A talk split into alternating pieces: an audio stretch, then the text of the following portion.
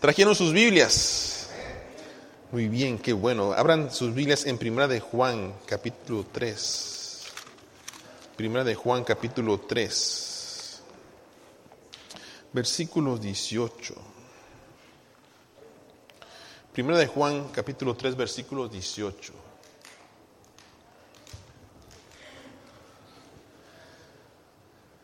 ¿Están contentos, hermanos? ¿Están alegres? ¿Es Dios su fortaleza? ¿Es Dios su alto refugio? ¿Es Dios su pastor? Gloria a Dios. Primera de Juan 3:18, ¿lo tienen ahí? Pónganlo en pantalla por si alguien trajo su Biblia. Leamos todos juntos y dice así. Hijitos míos, no amemos de palabra ni de lengua, sino de hecho y en verdad. A ver este lado. Una, dos, tres.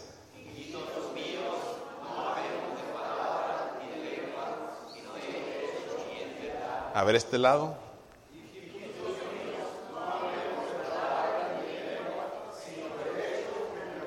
Ahora el pastor solo. Hijitos míos, no amemos de palabra ni de lengua, sino de hecho y en verdad. Ahora todos juntos una vez más. Hijitos míos, no amemos de palabra ni de lengua, sino de hecho y en verdad. Está facilito, ¿verdad? Está facilito. Estamos en una serie de mayordomía, hermanos, este mes. Y el domingo pasado hablamos sobre la importancia de la mayordomía del tiempo. Yo no sé cuántos de ustedes hicieron su tarea, les dejé una hoja, ¿verdad? Para que usted escribiera cuáles son sus prioridades. Y en ese escribir sus prioridades usted pusiera el tiempo que les está dedicando. ¿Lo hiciste, Víctor? Este tipo de miembro sí me gusta, ¿verdad? Excelente, no lo voy a leer, Víctor, pero miren, aquí está su tarea. Aquí está su tarea. Este hombre me indica a mí, esto bendiga, Víctor, que quiere crecer quiere crecer. No da por entendido que ha crecido, quiere crecer. Qué buen ejemplo. Gracias, Víctor. Gracias, Señor. Eh, entonces, poner sus prioridades en orden, hermanos. Porque usted dice, mi prioridad es Dios, pero le rinde cinco minutos de oración o no ora. Entonces, no diga que su prioridad es Dios porque no lo es. Es otra cosa. Entonces, eso lo vimos en el sermón pasado. Por cierto, que si usted quiere escuchar el sermón pasado, usted puede ir a la página de la iglesia, ¿verdad? Y usted puede también allí entonces escuchar los sermones anteriores que su servidor o alguien más haya predicado. Espero que usted haya hecho la tarea. Pero hoy estaremos hablando, hermanos, sobre la mayordomía de nuestras relaciones personales. La mayor, mayordomía en nuestras relaciones personales. Y quiero que vean un video, por favor. Les voy a mostrar este video. Eh, véanlo, por favor.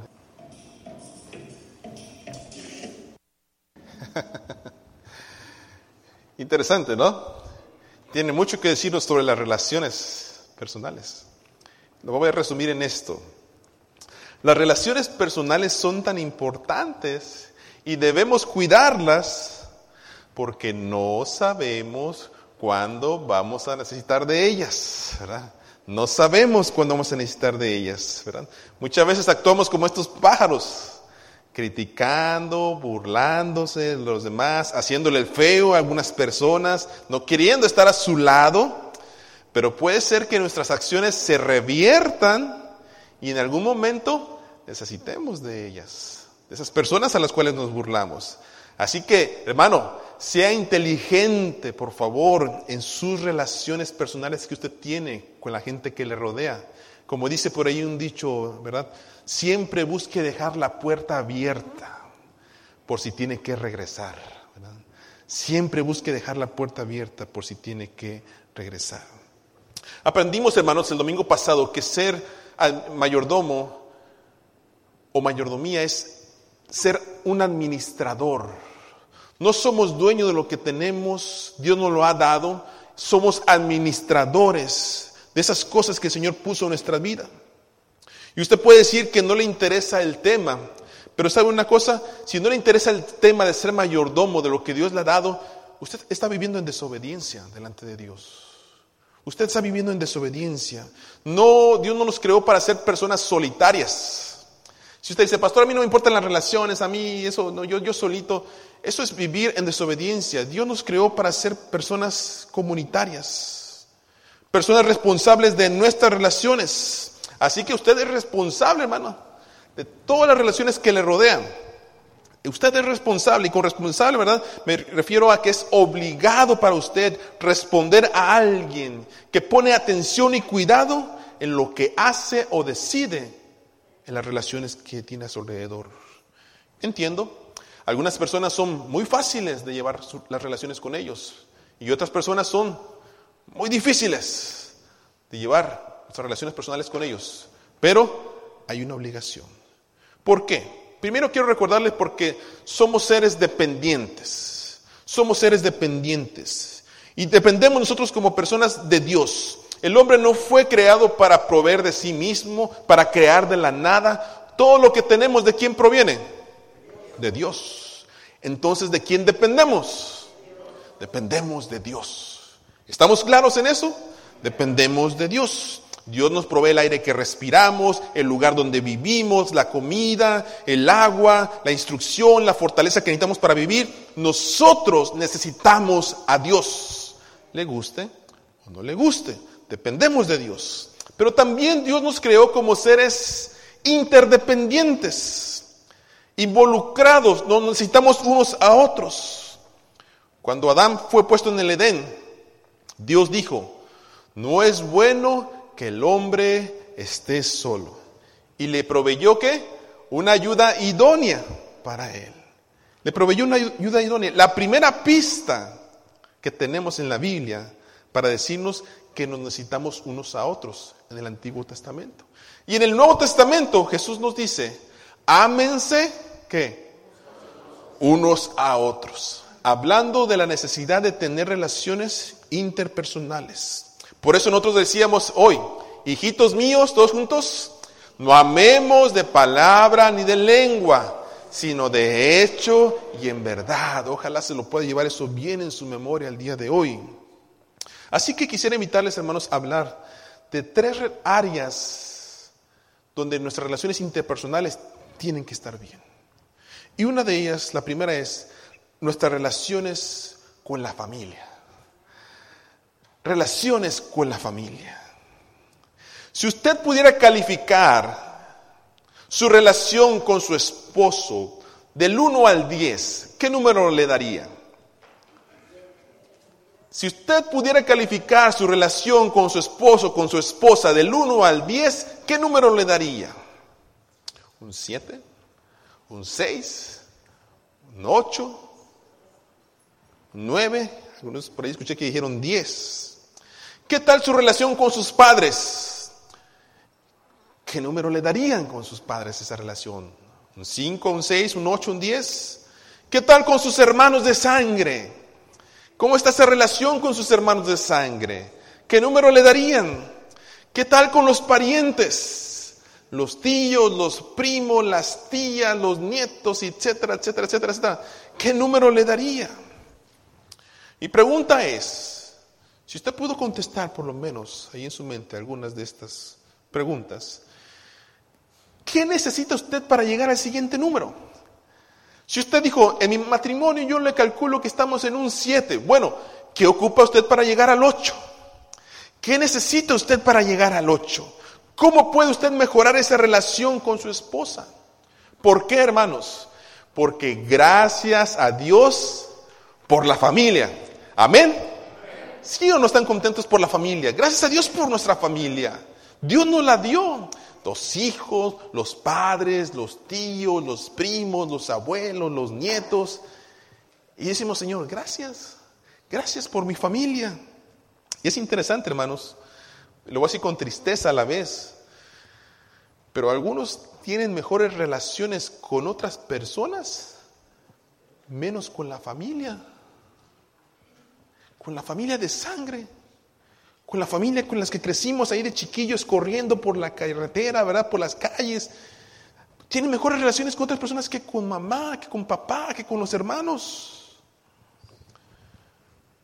Entiendo muy bien eso, soy consejero. Sé que también a veces hay una larga lista, ¿verdad? De lo que hizo papá, de lo que hizo mamá, de lo que hicieron los hermanos, y por la cual me siento ofendido, y por eso no tengo buenas relaciones con ellos. Pero mi deber como cristiano, como persona que Dios me ha dado esa familia, mi deber es administrar de una manera correcta. Así lo dice la Biblia. No estoy mintiendo. Miren, vamos a leer primera de Timoteo 5:8. Dice todos juntos, porque si alguno no provee para los suyos y mayormente para los de su casa,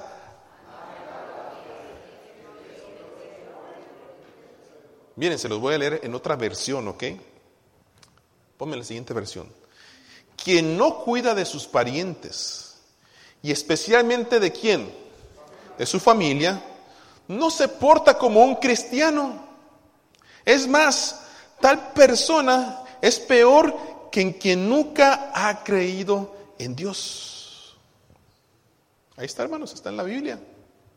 ¿Lo sabía o no lo sabía? Entonces usted como creyente en Dios, su responsabilidad es cuidar, proveer para los suyos hermanos. Y cuando me refiero a proveer, no solamente me refiero a lo económico, me refiero, ¿verdad?, a tener paciencia, cuidado, amor, tolerancia, respeto, ser intencional en mi relación de cuidar a mi familia. Qué fácil es cuidar. Qué fácil es llegar a veces a los hijos y a los que tenemos fuerzas. Yo diría, mientras que tenga fuerza, hermano, eh, cuide a sus padres. No los meta en una institución y se olvide de ellos. Mientras Dios les permita que ellos se puedan cuidar, cuando necesita ayuda es otra cosa, pero si Dios le da, no los meta en una una institución ahí y se olvide de ellos. Como me acuerdo de un hermano, ¿verdad? Que su dolor más grande de estar en ese lugar es que era sus hijos no lo visitaban. No lo visitaban. Y hermano, duele. Ver llorar a un padre que dice, pastor, ore por mí, ore por mis hijos, no me visitan. Qué, qué doloroso, hermanos, ¿eh? Qué doloroso. Pero usted provea paciencia, cuidado, amor, tolerancia. Sí, yo entiendo, hermanos, sabemos que las relaciones en la casa a veces son difíciles, muy difíciles, bien difíciles. Pero ¿por qué razón es tan difícil, hermanos? Porque convivimos con ellos todos los días. Estamos juntos y cuando estamos juntos suceden experiencias. Por eso es que hay matrimonios, hermanos, que no se, todo matrimonio es feliz. No, todo matrimonio también tiene sus circunstancias porque como pasamos tiempo, tenemos diferentes formas de pensar. Y viene la experiencia, viene la situación y tenemos que llegar a un acuerdo. Por eso a veces las cosas se ponen un poco candentes. Pero vamos a ver, ¿qué dice la Biblia cómo debemos administrar a nuestra familia? Miren, Efesios capítulo 5, versículo 22 al 25, en el matrimonio, ¿cómo debemos administrar nuestra familia en el matrimonio? Dice la Biblia, las casadas estén sujetas a sus propios maridos como al Señor porque el marido es cabeza de la mujer, así como Cristo es cabeza de la iglesia, la cual es su cuerpo y Él es su Salvador. Así que como la iglesia está sujeta a Cristo, así también las casadas lo estén a sus maridos en todo. Maridos, amad a vuestras mujeres, así como Cristo amó a la iglesia y se entregó a sí mismo por ella. Esposas, hermanas, dice la Biblia, sujetarse al marido Varones digan amén. No se quedaron callados. Y las hermanas dijeron, estoy listo para defenderme, pastor. Esposas, sujetaos al marido, dice su palabra, como al Señor porque el marido es cabeza de la mujer, así como Cristo es cabeza de la iglesia, la cual es su cuerpo y él es su salvador. Así las casadas lo estén sujetos a sus maridos en todo. Hermanas, hermanos, sujetas, no esclavas. Sujetas no significa hacer los caprichos del hombre. Aunque si se los cumple, qué bueno por usted, que le va bien, pero no se acomode mucho. Lo hace por amor a usted. No significa me obedeces porque me obedeces. No. No significa eso. No significa sujetarse, significa inferior a usted y que la trate como cosa, como objeto. No, no, no, no. Hermanas, escúchenme por favor, porque algunas así se dejan manipular por el marido. Eso no es bíblico. Eso no dice la Biblia. La Biblia dice que usted es ayuda idónea. Y eso significa una sujeción en una actitud voluntaria de la mujer al liderazgo del hombre. Una actitud voluntaria de la mujer al liderazgo del hombre. Una rendición para que el hombre pueda ejercer autoridad de la que él bíblicamente es responsable. El problema, hermanos, está en esto. Es que tenemos varones que no tienen liderazgo. No saben liderar la familia. Quieren que la mujer los obedezca en todo, pero andan de borrachos, andan de viciosos, andan de mujeriegos. Andan haciendo cosas que no agradan al Señor. Y quieren que la mujer se sujete. Pero hermanas, la Biblia dice que ustedes se sujeten. No sean altaneras. No sean irrespetuosas. Busque la paz con su esposo. Respételo. Respételo. Así dice la Biblia, hermanos, no lo digo yo. La Biblia dice entonces, ¿cómo administramos? Dice, en la familia, Esposas, sujetaos a vuestros esposos. Pero luego dice la Biblia también, maridos, amad a vuestras mujeres. Hermanas, digan, amén, hermanas. No, más como tres, ¿no quieren que las amen? A ver. Maridos, amad a vuestras mujeres. Hermanas. Pastor, ¿y cómo amo a mi mujer? ¿Cómo la amo, pastor? ¿Cómo la amo? Enséñeme cómo amar. Yo no le enseño, lo voy a enseñar en la Biblia. Primera de Corintios 13. Miren, esta versión me gusta. El amor es, ¿qué? Varones, léanlo por favor. El amor es qué? Paciente. No se enoje porque las tortillas no están calientes todavía, por favor. No se enoje si cuando llega a la casa la casa está sucia y mejor pregunte, amor, ¿te puedo ayudar en algo? A lo mejor la esposa tuvo un día difícil con los hijos o no se sintió bien. Aguántese un poquito. El amor es qué? Paciente. ¿Y es qué? Bondadoso. El amor no es qué? Celoso. Péguenle, a su esposo, por favor, hermana. Péguenle a su esposa y no sea celoso. Ni es fanfarrón, ¿verdad? Ni es orgulloso. No es ofensivo no sirves para nada, no sé por qué me casé contigo, eres una tal por cual. No, hermanos, como cristianos no sale eso de nuestra boca. No sea ofensivo con su esposa, por favor, varón. No exige las cosas que se hagan qué. A ver, hermanos, no exige que las cosas se hagan qué. A su manera. No lo estoy diciendo yo, lo estoy diciendo la palabra de Dios. Léalo en 1 Corintios 13 si no me cree. No se irrita, ni lleva un registro que de las ofensas recibidas. No se alegra de la injusticia, sino que se alegra cuando la verdad triunfa. El amor, dice, nunca se da qué? Por vencido. Jamás pierde la fe.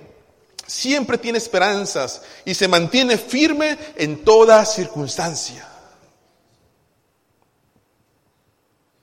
Entonces, hermano, usted ya le prometió a su esposa ser fiel hasta que la muerte qué. Entonces, ¿cómo se mantiene usted?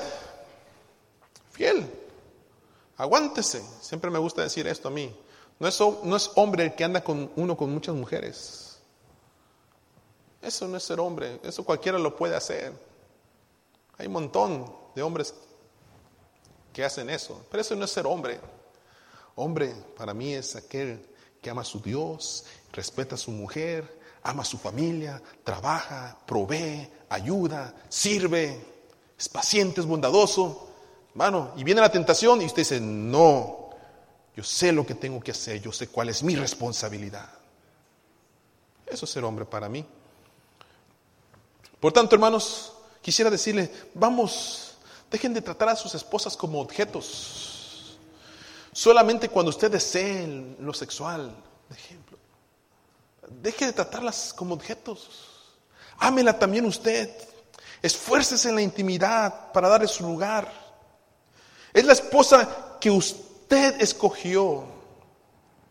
Dios le abrió la oportunidad, pero usted escogió. No le eche la culpa a Dios. Usted escogió, usted dijo, yo quiero pasar con esta mujer toda mi vida y la quiero amar y la respetar. Y la mujer dijo, yo quiero pasar este, toda mi vida con este hombre, lo quiero respetar y lo quiero amar. Usted lo escogió. Y usted fue el que dijo en frente de un altar, te amaré hasta que a la muerte nos separe. Esfuércese. ¿Quiere liderazgo, varón? Denlo con su ejemplo, con su respeto hacia su mujer y en todo lo que usted hace. ¿Quiere respeto, hermana? Esfuércese por amar a su marido, por ayudarle, por tener un hogar donde él pueda encontrar un ambiente que se encuentre en la presencia de Dios. Amén, hermanas. Amén. El matrimonio no es fácil, pero es bonito, hermanos. Es bonito. Es bonito. Y es bonito para mí ir caminando con mi esposa,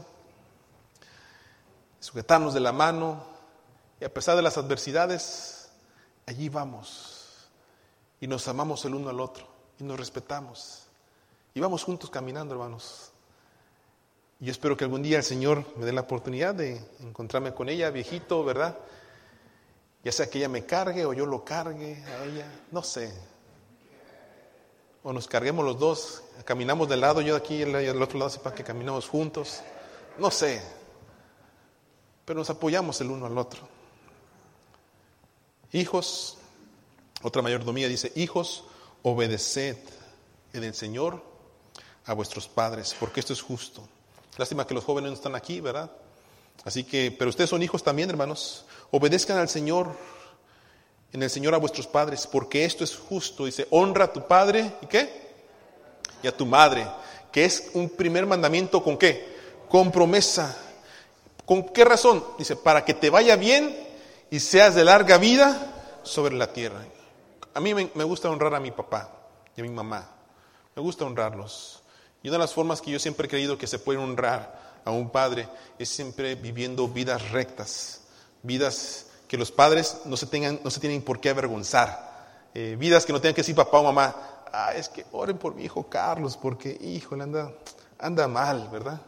Y no, no me gusta eso. Yo prefiero que cuando mi papá hable de mí, diga mi mamá, yo tengo un hijo que me honra que me respeta, vive en las cosas del Señor, yo se lo enseñé. Y eso es honrar a papá y mamá, hermanos. Dice, obedecer, cumplir la voluntad de quien manda. Así que, no, están aquí los jóvenes, hermanos, pero iba a decir todo esto, ¿verdad? Cuando papá dice, hija, ve a lavar los trastes, saca la basura, ¿verdad? tiende tu cama, pues, aunque no les guste, muchachos, tienen que hacerlo tienen que, ser, tienen que ser obedientes, honrar a padre y a madre. Pero como no están aquí esta tarde, dice también la Biblia así, padres, no provoquéis, ¿verdad? No provoquéis. También hay papás que se pasan de listos, ¿verdad? Andan nomás buscando allí llenar el vasito de piedritas. Y la Biblia dice, vosotros padres no provoquéis a ir a vuestros hijos, sino criadlos en disciplina y amonestación del Señor. Dice otra versión, y ustedes padres, no hagan enojar a sus hijos, más bien edúquenlos y denles qué? Enseñanzas cristianas. Mayordomía en nuestras relaciones familiares. Así que, acción para ustedes. Una acción. Por favor, cuando salga de este lugar, fortalezca su relación matrimonial. Llegue con su esposa y dígale, amor, te quiero dar gracias por todo lo que haces por mí. Gracias por ser mi esposa y por aceptarme como soy. O por todos estos años que he sufrido contigo y que tú has sufrido conmigo. Gracias. Dígale gracias. Un gracias. ¿Cuánto le puede costar, hermano? No le estoy diciendo que le compre un regalo. Si usted le quiere comprar unas flores, eso es problema suyo. Pero un gracias, por lo menos. Hermanas, hagan lo mismo con su matrimonio. Hagan lo mismo con sus padres si todavía lo tienen vida. Y hagan lo mismo con sus hijos. Ese es el trabajo. Esa es la tarea para hoy para ustedes. Amén. Ok. Segunda cosa. Relaciones de mayordomía con nuestros hermanos de la iglesia. Jesús nos dijo y nos dejó bien claro cómo nos tenemos que portar usted y yo dentro de la iglesia. Juan 13, 34, 35. Todos juntos dice, un mandamiento nuevo os doy, que os améis unos a otros como yo os amado, que también os améis unos a otros. En esto conocerán todos que sois mis discípulos, si tuviereis amor los unos con los otros. Pastor, ¿cómo manifiesto el amor a los creyentes de la iglesia? Leímos nosotros en nuestro devocional, sed todos de un mismo sentir, compasivos, amándonos fraternalmente, misericordiosos, amigables, no devolviendo mal por mal, ni maldición por maldición, sino por el contrario bendiciendo, sabiendo que fuisteis llamados para que vida eterna. El que quiera amar la vida y ver días buenos, dice, refrene, pare su lengua del mal, sus labios de hablar engaño. Apártese del mal, haga el bien, busque la paz, sígala los ojos del Señor están sobre los justos y sus oídos atentos a sus oraciones, pero el rostro del Señor, dice qué, está contra aquellos que hacen el mal. Y termina la pregunta, ¿y quién es aquel que os podrá hacer daño si vosotros seguís el bien? Nunca he visto tanta disensión, hermanos, entre cristianos como esta semana con las elecciones. ¿eh? Lo, vieron ustedes, ¿verdad? ¿Lo vieron? Tanta disensión. Que yo soy de Trump, que yo soy de Hillary, que yo soy de aquí, que yo soy de allá. Me acuerdo, yo soy de Apolo, yo soy de Cefa, ¿verdad? Hermanos, los cristianos, los que estamos aquí, somos de Cristo. Y tenemos que mantener la unidad a pesar de nuestra diversidad, en nuestra forma de pensar.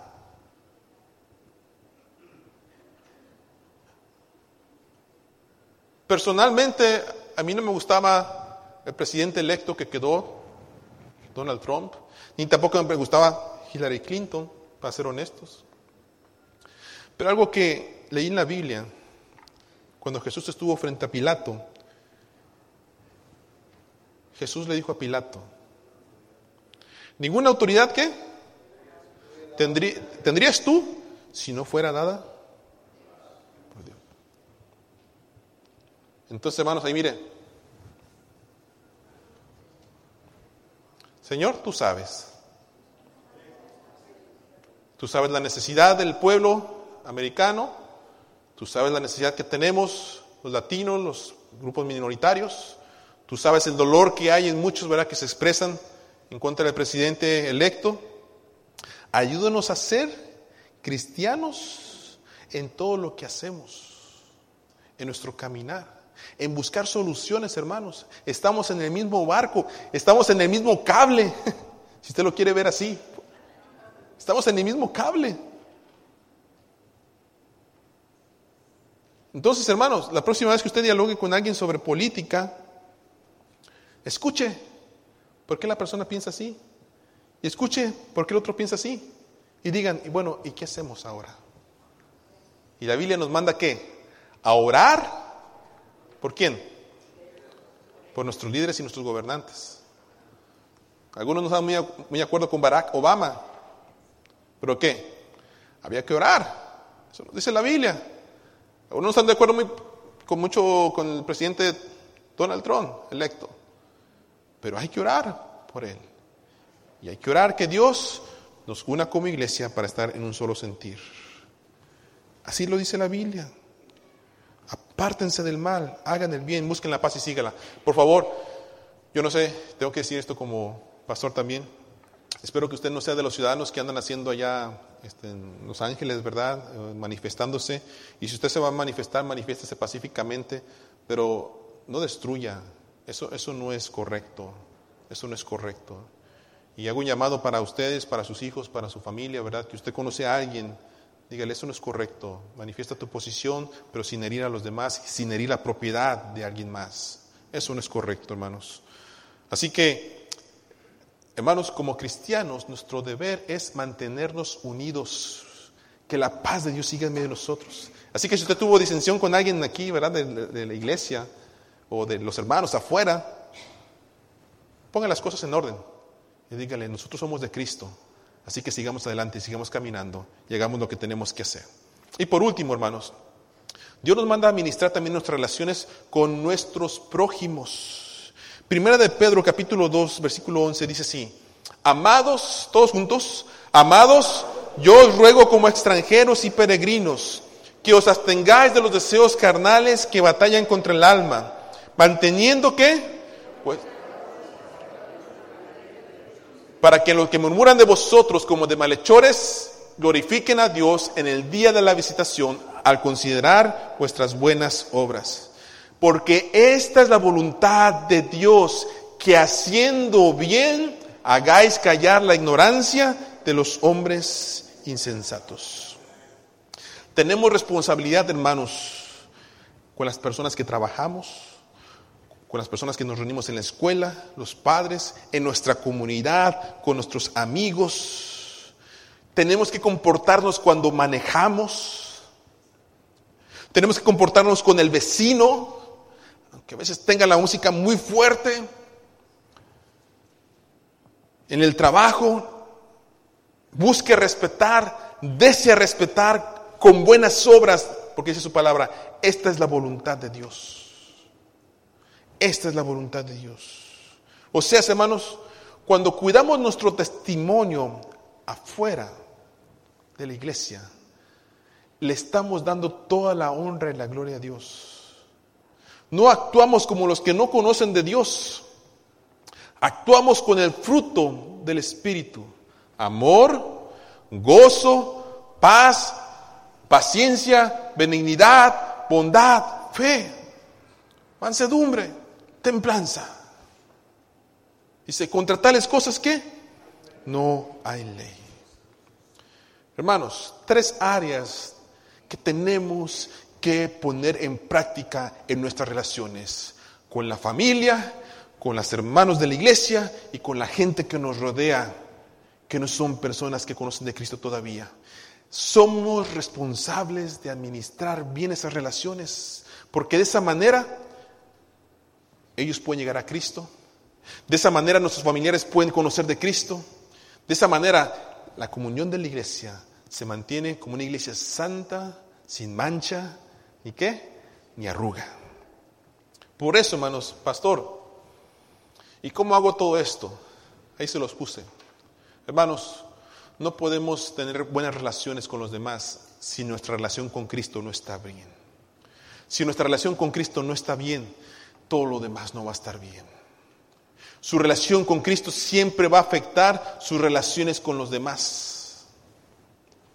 Así que si usted busca, ¿verdad? Si usted busca tener mejor relación con su esposa, con sus hijos, con su vecino, con su amigo, con los hermanos de la iglesia, primero vaya al altar. Así dice la Biblia, ¿verdad? Antes de que presentes tu ofrenda, ¿qué? Ve y ponte en paz con tu hermano y entonces ven y presenta tu ofrenda. Porque si no perdonáis sus ofensas al que te ha lastimado, al que te ha herido, al que te ha dañado, si tampoco vuestro Padre que está en los cielos os perdonará vuestras ofensas. Al que sabe hacer lo bueno y no lo hace, le es pecado. Tarea, hermanos, entonces, con su familia Usted sale derechito el día de hoy. Estamos en el mes de acción de gracias. Se acerca a su esposo y le dice, gracias por estar tantos años conmigo. A pesar de los problemas que tenemos, gracias por estar conmigo. Sale con sus hijos, hijo, gracias a Dios por tu vida, me he gozado, tenemos diferencias, pero te doy gracias a Dios por tu vida y te sigo bendiciendo y sigo orando por ti. Sale entonces, ¿verdad? Con los hermanos de la iglesia, hermano, te doy gracias a Dios por tu vida, eres una bendición para mí y oro que Dios te bendiga y te siga dando fuerzas para que seamos cristianos hasta que Cristo venga por nosotros o hasta que Él nos llame a su presencia. Va con su amigo del trabajo, con su jefe, jefe, sé que tenemos muchas diferencias, pero gracias por darme trabajo, le respeto y oro por usted. Si hay alguna diferencia entre usted y yo, permítame poder hacer algo para que las aclaremos. Vecino, mire, ¿sabe que necesito hablar con usted? Discúlpame por mi actitud o no he sido buen vecino. Quiero poner las cosas en orden. Gracias por ser mi vecino. Ojalá podamos tener muchos años de estar juntos y hacer las cosas bien juntos, usted y yo. No es tan difícil, hermanos. Es la actitud que nosotros tenemos cuando el poder del Espíritu actúa en nosotros y queremos hacer las cosas bien, porque Dios nos ha demandado a ser mayordomos de nuestras relaciones personales próximo domingo. Espero que usted venga con la actitud de decir, pastor, la actitud del hermano Víctor, aquí está mi tarea, Yo hice mi tarea. Di gracias a mi familia, a mis hermanos en la iglesia y a mi comunidad que me rodea. Amén.